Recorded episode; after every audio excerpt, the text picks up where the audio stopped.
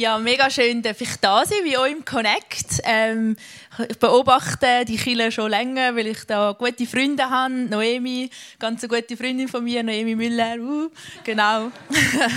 Wo sind meine Fans? Nein, genau. Nein, mit Simi Walder ähm, seit der Bibelgruppe im Gimmi, gell, kennen wir uns, also schon u lang äh, verbunden, vernetzt. Und mega schön, dass ich heute da sein bei euch. Ja, wir sind ja mitten in der Adventszeit. Ähm, und ich liebe die Zeit. Ich liebe so Weihnachtswerk gehen und da ein bisschen stöbern. Ich war gerade am Freitagabend mit meiner Schwester und wir haben dort, dort etwas gegessen und dort etwas gegessen und dann zwischendurch etwas Süßes, nachher wieder etwas Salziges. Also es richtig gut gehen. Und ich liebe es immer so Adventskränze, so Kerzen anzünden und all die Lichter. Und das Wichtigste für mich in der Adventszeit, Adventskalender. Weil ich liebe Geschenke, wirklich, also zum Leiden von meinem Mann. Aber äh, haben einen mega schönen Adventskalender gemacht, ganz lässig. Und von meiner Schwester, ihrer Familie, habe ich auch einen bekommen. Also ich kann sogar mehrmals Geschenke aufmachen. Und vielleicht, äh, ich weiß nicht, wie es euch geht, ich sage die einen, oh nein, Adventszeit, das ist so anstrengend. Aber das Coole ist ja, warum wir Advent feiern. Und vielleicht habt ihr das auch schon gehört, Advent bedeutet Ankunft. Ankunft von Jesus. Wir machen uns parat auf die Weihnachten und dass Jesus geboren ist. Und in der reformierten Kirche, eben, ich bin reformierte Pfarrerin, habe Theologie studiert an der Uni Zürich und habe fünf Jahre in Winterthur als Pfarrerin geschafft. Und dort orientiert man sich eigentlich meistens am Kirchenjahr. Und wenn du sagst, Hä, was ist denn das? Ähm, das Kirchenjahr fängt nicht am 1. Januar an, sondern mit dem ersten Advent. Also erst Gott hat das Kirchenjahr also gestartet und es geht bis zum Ewigkeitssonntag Ende November. Das ist der Sonntag, wo man an die Verstorbenen denkt, die in diesem Jahr gestorben sind, wo man Kerzen im Gottesdienst anzündet. Und wenn man sich so am Kirchenjahr orientiert, dann hat eigentlich jeder Sonntag irgendeine Bedeutung oder irgendein Thema. Und ich habe gedacht, ich schaue mal nach. Jetzt, heute feiern wir ja den zweiten Advent und geschaut, was ist das Thema vom zweiten Advent. Und dort steht Erwartung also das Thema Erwartung. Ich habe gefunden, super, es passt ja mega gut auch zum Wort Advent, eben Ankunft auf Jesus. Wir erwarten die Ankunft von Jesus. Und adventlich leben heißt also in Erwartung leben. Erwartung zu haben, dass Gott kommt und dass Gott wirkt und dass er Großes tut. Erwartung auf Erlösung, auf Wiederherstellung und auf Befreiung. Und in diesem Zusammenhang steht eben der zweite Advent auch ähm, unter der Erwartung, dass Jesus wieder zurückkommt, also das zweite Kommen von Jesus. Und darum habe ich gefunden, das ist ja ein super Thema für heute, ist das Thema der Predigt Erwartung im Advent. Ihr seht es schon in der Folie. Oder Advent in der Erwartung. Ah, ein Wortspiel. genau, ihr könnt da ganz viel philosophieren. Und Erwartung, das ist ja ein grosses Wort. Ähm, vielleicht haben Sie heute Morgen grosse Erwartungen für einen guten Lobpreis. Ihr habt Erwartung gehabt, dass ihr jetzt eine gute, inspirierende Predigt hört, dass Gott zu euch redet, vielleicht euch eine Antwort schenkt oder einen neuen Gedanken schenkt. Ihr habt äh, vielleicht Erwartung gehabt, oder eure einzige Erwartung heute, dass ihr nachher einen guten Kaffee könnt trinken könnt. Das ist auch voll okay. Vielleicht ähm, habt ihr ja oder nicht vielleicht, aber wir haben alle Erwartungen an unsere Mitmenschen, an unsere Freunde, an unseren Partner, an unseren Arbeitsgeber, an unseren Pastor, an unsere Kirche. Und vor allem, manchmal haben wir auch Erwartungen an uns selber. Und wir gehen so durch das Leben mit Erwartungen. Das ist völlig wichtig und ist ganz normal und gut. Aber ich habe gemerkt, ich persönlich finde das manchmal auch sehr herausfordernd, so mit so Erwartungen durchs Leben zu gehen. Gerade dann, wenn sie eben vielleicht nicht oder noch nicht erfüllt werden. Und besonders, wenn es darum geht, Erwartungen an mich selber zu haben, mehr Sport zu machen, eine gute Ehefrau zu sein oder vielleicht bei euch irgendetwas anderes, wo ihr so einen Standard habt, finde ich das manchmal auch ganz frustrierend, wenn man diese Erwartungen nicht erfüllt oder nicht schafft. Und manchmal kommt man vielleicht sogar zu dem Punkt, wo man sagt, hey, ich will gar keine Erwartungen mehr haben an mich oder an andere oder an Gott, weil man Angst hat, enttäuscht oder verletzt zu werden. Und manchmal ist es dann auch gut, wenn man seine Erwartungen ein bisschen anpasst. Vielleicht ist es ja auch nicht schlecht. Aber wie ist es mit unseren Erwartungen an Gott? Können wir von Gott etwas erwarten? Und wenn ja, was? Also das, dieser Frage wollen wir heute Morgen ein bisschen nachgehen. Und ähm, ich bin mal in Google schauen, was heißt Erwartung, also Victionary. Ähm, tut folgendes Erwartung äh, erklären. Ich kannst du die nächste Folie einblenden. Genau, dort steht äh, zwei Bedeutungen. Die erste Bedeutung, Zustand der Spannung, des Wartens, der Ungeduld. Und zweitens, Vorstellung oder Vorstellung von dem, was geschehen wird. Also die erste Bedeutung, das kennen wir alle, drückt so die Spannung aus, oder, wo man einfach darauf wartet und wo man irgendwann mit der Zeit nicht mehr weiß, ja, findet das, kommt das jetzt auch wirklich oder kommt das nicht? Soll ich es überhaupt noch erwarten? Und man wird so innerlich so kribbelig, also mir geht es einmal so und denkt so, ah, ich kann es kaum erwarten. Und ähm, ich weiß von vielen Freundinnen oder von meinen Schwestern, die schwanger sind, dass ihnen das oft so geht. Ich finde es also schön, dass man sagt, ja, man ist in Erwartung oder viele ältere Leute brauchen vielleicht eher das Wort. Und so am Schluss von der Schwangerschaft denkt man so, also jetzt könnte das Kind wirklich langsam kommen. Ähm, und man ist wirklich so langsam ein bisschen kribbelig. Äh, ich finde das eigentlich noch ein schönes Bild, so in Erwartung und man hofft, dass es jetzt endlich kommt. Und das Zweite drückt so eine ganz klare Gewissheit aus. Man weiß, das, was man erwartet, das trifft auch ein und das wird kommen. Und behalten wir einfach mal die zwei Aspekte dieser Wortbedeutung so ein bisschen im Hinterkopf, wenn wir jetzt in den Bibeltext eintauchen zusammen. Jesaja 35 aus dem Alten Testament, Verse 3 bis 10. Dort heißt es: Stärkt die kraftlosen Hände, lasst die zitternde Knie wieder fest werden. Sagt denen, die sich fürchten, fasst neuen Mut. Habt keine Angst mehr, denn euer Gott ist bei euch. Jetzt wird er euren Feinden alles Unrecht vergelten, das sie euch angetan haben. Gott selbst kommt, um euch zu retten. Dann werden die Augen der Blinden geöffnet und die Tauben können auf einmal hören. Gelähmte springen wie ein Hirsch und Stumme singen aus voller Kehle. In der Wüste brechen Quellen hervor. Bäche fließen durch die öde Steppe. Teiche entstehen, wo vorher heißer Wüstensand war. In der dürren Landschaft sprudelt Wasser aus dem Boden. Wo heute noch Schakale lagern, wachsen dann Gras, Binsen und Schilf. Eine Straße wird es dort geben, die man die heilige Straße nennt. Kein unreiner Mensch wird sie betreten und kein Gottloser seinen Fuß darauf setzen denn sie ist nur für Gottes Volk bestimmt. Kein Löwe liegt am Wegrand auf der Lauer. Auch andere Raubtiere gibt es dort nicht. Nur die erlösten Menschen gehen auf dieser Straße. Alle, die der Herr befreit hat, werden jubelnd aus der Gefangenschaft zum Berg Zion zurückkehren. Dann sind Trauer und Sorge für immer vorbei. Glück und Frieden halten Einzug und die Freude hört niemals auf. Der Text ist als Volk Israel gerichtet, wo zu dieser Zeit gerade in der Gefangenschaft war. Oder beziehungsweise, muss ich vielleicht bisschen genauer erklären, das Volk Israel ist in zwei Teile geteilt, ins Nordreich und ins Südreich. Das Südreich war auch Juda. Und zu dieser Zeit war nur das Nordreich in Gefangenschaft, also ähm, deportiert worden von ihrem Land in ein anderes unter den Assyrer und später dann aber auch Juda unter den Babylonier und den Perser. Und dann einfach viel, viel später haben dann die vom Südreich wieder können zurückgehen ähm, und wieder ihr, ihr Land, wieder nach Jerusalem gehen, dort die Stadt wieder aufbauen. Und in diese Situation spricht Jesaja den Hoffnungstext rein und sagt ihnen, hey, Gott wird euch befreien aus der Gefangenschaft und Gott wird noch Großes mit Israel vorhaben. Er gibt ihnen mit dem Text Hoffnung in ihre Situation hinein, obwohl sie überhaupt nicht gewusst haben, ja, wann, wann passiert das? Ähm, eben, sie haben nicht gewusst, wie lange das noch geht, aber sie haben gewusst, Gott wird das schenken. Heute wissen wir auch, dass ähm, der Jesaja sich da auch auf das tausendjährige Reich bezieht, also das zweite Kommen von Jesus. Und der Jesaja ist ein Prophet aus dem Alten Testament, wie so ganz viele Propheten, die immer wieder so aufs erste Kommen und aufs zweite Kommen von Jesus Hinweis gegeben haben oder einen Text ähm, von Gott bekommen haben. Und wir wissen auch heute, dass sich vor allem der Text aufs zweite Kommen von Jesus bezieht, weil Jesus ist ja schon das erste Mal gekommen, es haben sich ähm, Prophezeiungen erfüllt. Aber was Propheten nicht gewusst haben oder nicht vorausgesehen haben, ist, dass eben das erste und zweite Kommen von Jesus wie so ein bisschen zeitlich getrennt ist und dass in dieser Zwischenzeit die Zeit der Gemeinde ist, also von der Kirche, von dem, wo wir jetzt eigentlich gerade drin stehen.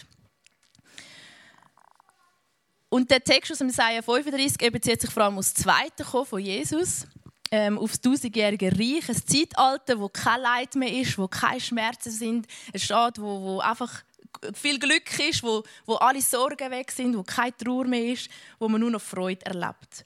Und wir wissen, mit dem ersten Kommen von Jesus hat ja etwas von dem schon angefangen. Hat er ermöglicht gemacht, dass wir die Verbindung, die zwischen uns und Gott nicht möglich war, durch die Sünde, durch den Zustand, ganz geworden ist und wir jetzt echt Verbindung haben zu der Quelle von dieser Freude, zu der Quelle von Heilung und von Vergebung. Und Jesus, mit seinem Kommen hat er den Himmel schon zu uns gebracht. Und durch den Glauben an Jesus dürfen wir ein Stück weit von dem schon leben. Aber wir wissen alle, oder? Irgendwie gemerkt, es ist doch noch nicht so ganz. Wir haben immer noch zu kämpfen mit unserem Charakter, mit Sachen, die in unserem Leben eben noch nicht so ganz heil sind. Wir merken, wir werden krank, auch wenn wir Jesus, äh, Jesus da ist, wir gesungen haben, wenn seine Gegenwart da ist, dann sind wir in Freiheit, dann sind wir eigentlich geheilt und trotzdem erlauben wir, dass wir krank werden, dass Situationen sich in unserem Leben nicht verändern. Und in der Theologie redet man dort von, vom schon jetzt und noch nicht jetzt. Und äh, wenn du vielleicht noch nicht so lange im christlichen Glauben bist, denkst du so, hä, was erzählt ihr da? Das ist ja mega komisch. Aber ähm, ein Bild, das mir mega geholfen hat, ähm, vom Alpha Life Kurs, so ein Glaubenskurs, den es auch da in der Kirche gibt, ähm, kannst du kurz einblenden um mir das vorstellen, was das heißt. Also man sieht dort, das alte Zeitalter ist so, man sagen, die Zeit vom Alten Testament, vom Alten Bund, wo man schon eine Beziehung zu Gott hat, aber eben wie ähm, etwas zwischen uns und Gott war, dass wir nicht ganz Zugang zu ihm hatten.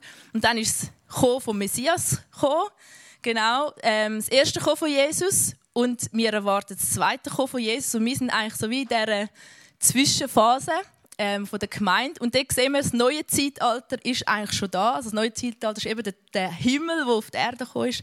Heilung, Befreiung, Erlösung, Wiederherstellung. Und wir leben wie so doppelspurig eigentlich. Wir wissen, dass das Realität ist, dass das da ist, aber eben noch nicht ganz. Erst wenn Jesus das zweite Mal zurückkommt, haben wir das in der ganzen Fülle. Oder wenn wir sterben und in den Himmel kommen, erleben wir das auch in der ganzen Fülle. Und wir Christen, wir erwarten, dass Jesus wiederkommt. Und ich finde das schön, dass das eigentlich in der Adventszeit auch so etwas ist, wo im Zentrum steht. Wir erwarten nicht nur, ja, dass Jesus als Baby gekommen ist und wir erinnern uns daran, sondern wir erwarten auch sein Zweite Wiederkommen und dass er endgültig uns von dieser Welt befreit. Weil wenn wir natürlich in die Welt schauen, wir sehen es oder, jetzt mit Corona, zwei Jahre schwierige Zeit gewesen. Wir sehen es mit dem Krieg in der Ukraine, mit der Energiekrise, mit Iran, wo Schwierigkeiten sind, mit Christen, die immer mehr verfolgt werden auf dieser Welt. Und wir spüren, es, wir leben nicht in einer heilen Welt, wir leben nicht in einer völlig erlösten Welt. Und gleichzeitig wenn du schon mit Jesus unterwegs bist, ihn in dein Leben eingeladen hast, weißt du, dass der Glaube nicht nur auch Theorie ist, sondern Realität ist und du den Frieden und die Freude, wo Jesus dir geschenkt hat, darfst erleben. Ein Frieden und eine Freude, die die Welt uns nicht geben kann und ein Frieden und eine Freude, die sich der Welt danach sehnen tut. Und wenn wir jetzt nochmal zurückgehen zum Volk Israel, auch wenn sich die Erfüllung für das Volk Israel noch nicht gezeigt hat oder teilweise dann gezeigt hat. Und gewisse Zeit wartet sie ja immer noch oder warten wir darauf, dass, dass sie wieder zurück können in ihr Land ähm, ist das für sie eine enorme Ermutigung gewesen, die Worte vom Prophet. Und sie haben gewusst, ja, einmal wird Gott eingreifen und wird endlich unsere Feinde vernichten und er wird sich endlich zeigen, wer er eigentlich ist. Und sie haben vertraut und geglaubt, dass Gott das nicht eben irgendwann mal macht, sondern auch jetzt das schon machen kann. Sie haben ihm das zutraut. Und wenn wir nochmal die Bedeutung vom Wort Erwartung äh, von Victionary ähm, uns überlegen, eben Zustand von der Spannung, vom Warten, von der Ungeduld, aber die Vorstellung von dem, was passieren wird. Dann kann man sich das auch ein bisschen einversetzen in die Israeliten. Sie haben gewusst, hey, ja, wann wird das sein? So ein bisschen die Anspannung, vielleicht auch von den Propheten, hey, mega coole Heilsversprechen, aber ja, wann wird das kommen? Und gleichzeitig die klare Vorstellung, die sie hatten, und auch die Propheten gewusst haben, ja, Gott wird zu seinem Wort stehen und er wird das erfüllen, er wird eingreifen. Und ich persönlich finde das manchmal etwas enorm Herausforderndes in unserem Leben. Gerade eben, wenn wir mit Erwartungen durchs Leben gehen und sich die Erwartungen nicht, noch nicht erfüllen tun. Vielleicht erwartet man schon lange irgendwie einen Ehepartner, aber es ist einfach nirgends jemand in Sicht. Oder man erwartet, eine Familie zu gründen, aber es klappt nicht mit dem Schwangerwerden. Oder man erwartet, endlich mal einen lässigen Job zu haben. Irgendwie ist einfach so der Knorz drin. Oder man erwartet auch auf eine Berufung von Gott und man weiß nicht, ähm, was ist es. Oder man erwartet, endlich gesund zu werden von einer Krankheit, aber man findet, merkt, es gibt keine Besserung. Und es ist völlig normal, wenn man in diesem Warten auf Gottes Eingreifen auch so ein bisschen eben zappelig werden oder ungeduldig. Und man vielleicht dann auch plötzlich nicht mehr weiss, ja, soll ich denn das überhaupt noch erwarten? Oder was soll ich erwarten von Gott? Wenn ich mir so vorstelle, so die Zusage der Propheten, also bis ja Jesus das erste Mal wiedergekommen ist, ist es noch über 400 Jahre gegangen. Und seit Jesus äh, wieder an Ufer in den Himmel zurück ist, warten wir schon über 2000 Jahre, dass Jesus wieder zurückkommt. Also wenn jemand warten kann, dann ist es Gott.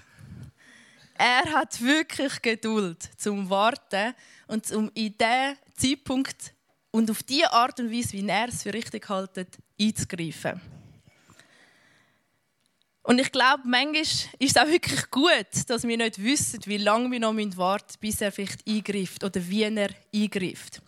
Ich war zum Beispiel ich sehr lange Single und ich weiß noch, wie wir im Kampflager uns selber einen Brief können schreiben, äh, wo sie nachher ein Jahr später uns zugeschickt haben.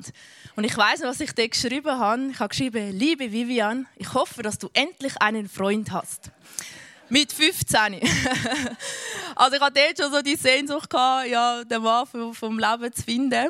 Und wenn ich dann schon gewusst hätte, dass ich erst mit 32 äh, meinen Ehemann kennenlerne, dann äh, ja, hätte ich das, glaube ich, äh, nicht ausgehalten oder wäre verzweifelt. Und auch wenn ich natürlich in, dem Inne, in dieser Phase meine Höchst und Tiefs hatte und Frage auch an Gott, ist es so gut gewesen, dass ich so lange Single sein hat Gott so lange an meinem Charakter geschaffen, habe ich meine Berufung finden und ist erst dann mein Mann Adrian in mein Leben gekommen. Und es ist wie eine riesige Überraschung ist er in mein Leben gekommen und ganz unerwartet und ganz anders, als ich das mir vorgestellt habe oder erwartet habe. Und natürlich, wenn ich heute auch noch Single wäre, wüsste ich, dass Gott gut ist und dass seine Pläne richtig sind. Und auch wenn das vielleicht nicht meine Erwartungen entsprechen würde. Weil ich habe in dieser Zeit vom Warten auch gelernt, dass es nicht nur darum geht, dass Gott meine Erwartungen erfüllt, sondern dass er mich im Warten erfüllt. Ich habe den Satz äh, aufgeschrieben, dass also, wenn du etwas mitnimmst, dann nimm das mit. Gott erfüllt meine Erwartungen versus Gott soll mich im Warten erfüllen. Und für mich hat das, ist es wie so ein anderes Denken dass ich Gott über meine Erwartungen stelle. Weil wenn unsere Erwartungen anstelle von Gott werden, dann wird das zu einem Götz in unserem Leben. Und wenn wir zuerst Gott vor unsere Erwartungen stellen, dann muss ich alles dem unterordnen. Dann weiß ich, alles, was passiert, ist der, unter der Kontrolle von Gott, ist im Plan von Gott. Und das schenkt mir oder hat mir immer wieder Mut geschenkt und Hoffnung, dass, dass ich eben von Gott Großes kann erwarten, weil ich weiß, wer er ist. In dem Warten inne, wo er mich erfüllt, erkenne ich immer mehr, wer Gott ist und sehe ich, um was es eigentlich geht, um seine Ehre. Und ähm, ja, und es gibt mir auch Hoffnung, dass dieses Wort eben lebendig ist, dass die Worte von Jesaja auch heute uns noch gelten. Dass er Hoffnung schenkt, dass er Befreiung schenkt, dass er Veränderung kann schenken. Und Jesus ist nicht nur einfach als ein hilfloses Baby in die Welt gekommen, ähm, sondern er ist geistlich schon als der König der Könige in die Welt gekommen. Als der Mächtige, als der, der alles verändern tut. Und er ist am Schluss am Kreuz gestorben, hat den Sieg den Tod überwunden und hat den Sieg für uns geschenkt. Und wir, die ihm nachfolgen, dürfen auch in dieser Auferstehungskraft leben. Es heißt in der Bibel, die gleiche Kraft, die Jesus vor dem Tod auferweckt hat, die lebt in uns. Und so dürfen wir auch in unseren Erwartungen hinein, das immer wieder erleben, dass die Auferstehungskraft in uns ist und Realität schenkt. Und ich bin heute da, um dir die Worte aus dem Jesaja zuzusprechen, um dir zu sagen, heb Mut.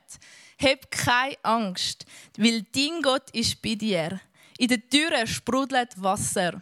Deine Trauer und deine Sorgen werden sich in Glück und Freude verwandeln.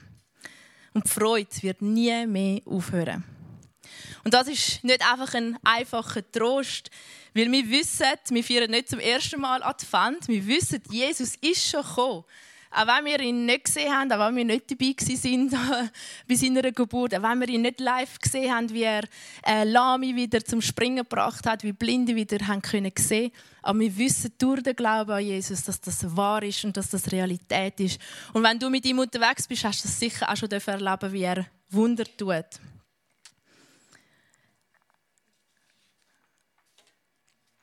Wer ist heute Morgen da und hat Erwartung an Gott? Wer sehnt sich nach Veränderung? Jeder Bruno. Wer noch? Wer noch? Ja, sehr gut. Ja, ich, wir brauchen das so fest, immer wieder die Erwartung an Gott zu stellen und, und zu wissen, ja, er ist da und er sagt, kommt alle zu mir, die hungrig und durstig sind und ich will euren Hunger stillen. Und Sammy, heute 40, ähm, es ist noch nicht das Ende, Gott hat noch Großes mit dir vor. Ähm, Genau, ich habe nachher noch ein Wort für dich, was das heißt. Heb große Erwartung an Gott, dass er noch Großes mit dir vorhat. Und das gilt für uns alle da, dass Gott Wunder tun will, dass er will durch dich wirken, dass er will in die Situationen einwirken, auch wie wir vorher gehört haben, für das, was wir gebetet haben, dass wir mit Glauben beten, dass er wirkt. Und es ist manchmal herausfordernd, in diesem Warten drin oder in dieser Erwartung zu vertrauen, dass Gott wirken tut.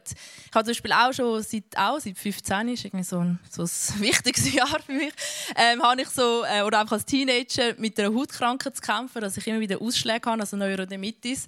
Und es ist so ein bisschen Kommen und Gehen und in letzter Zeit ist es immer schwieriger oder schlimmer und auch im Gesicht und ich tue da zweimal am Tag muss ich mich eingrämen, sonst ähm, ist es ganz schwierig und es beißt mich und alles. Und wir beten immer wieder dafür. Ähm, wir sind gerade an einen Heilungsabend gegangen und einfach, wir beten immer wieder dafür, dass Gott Heilig schenkt, auch wenn es vielleicht noch nicht sichtbar ist.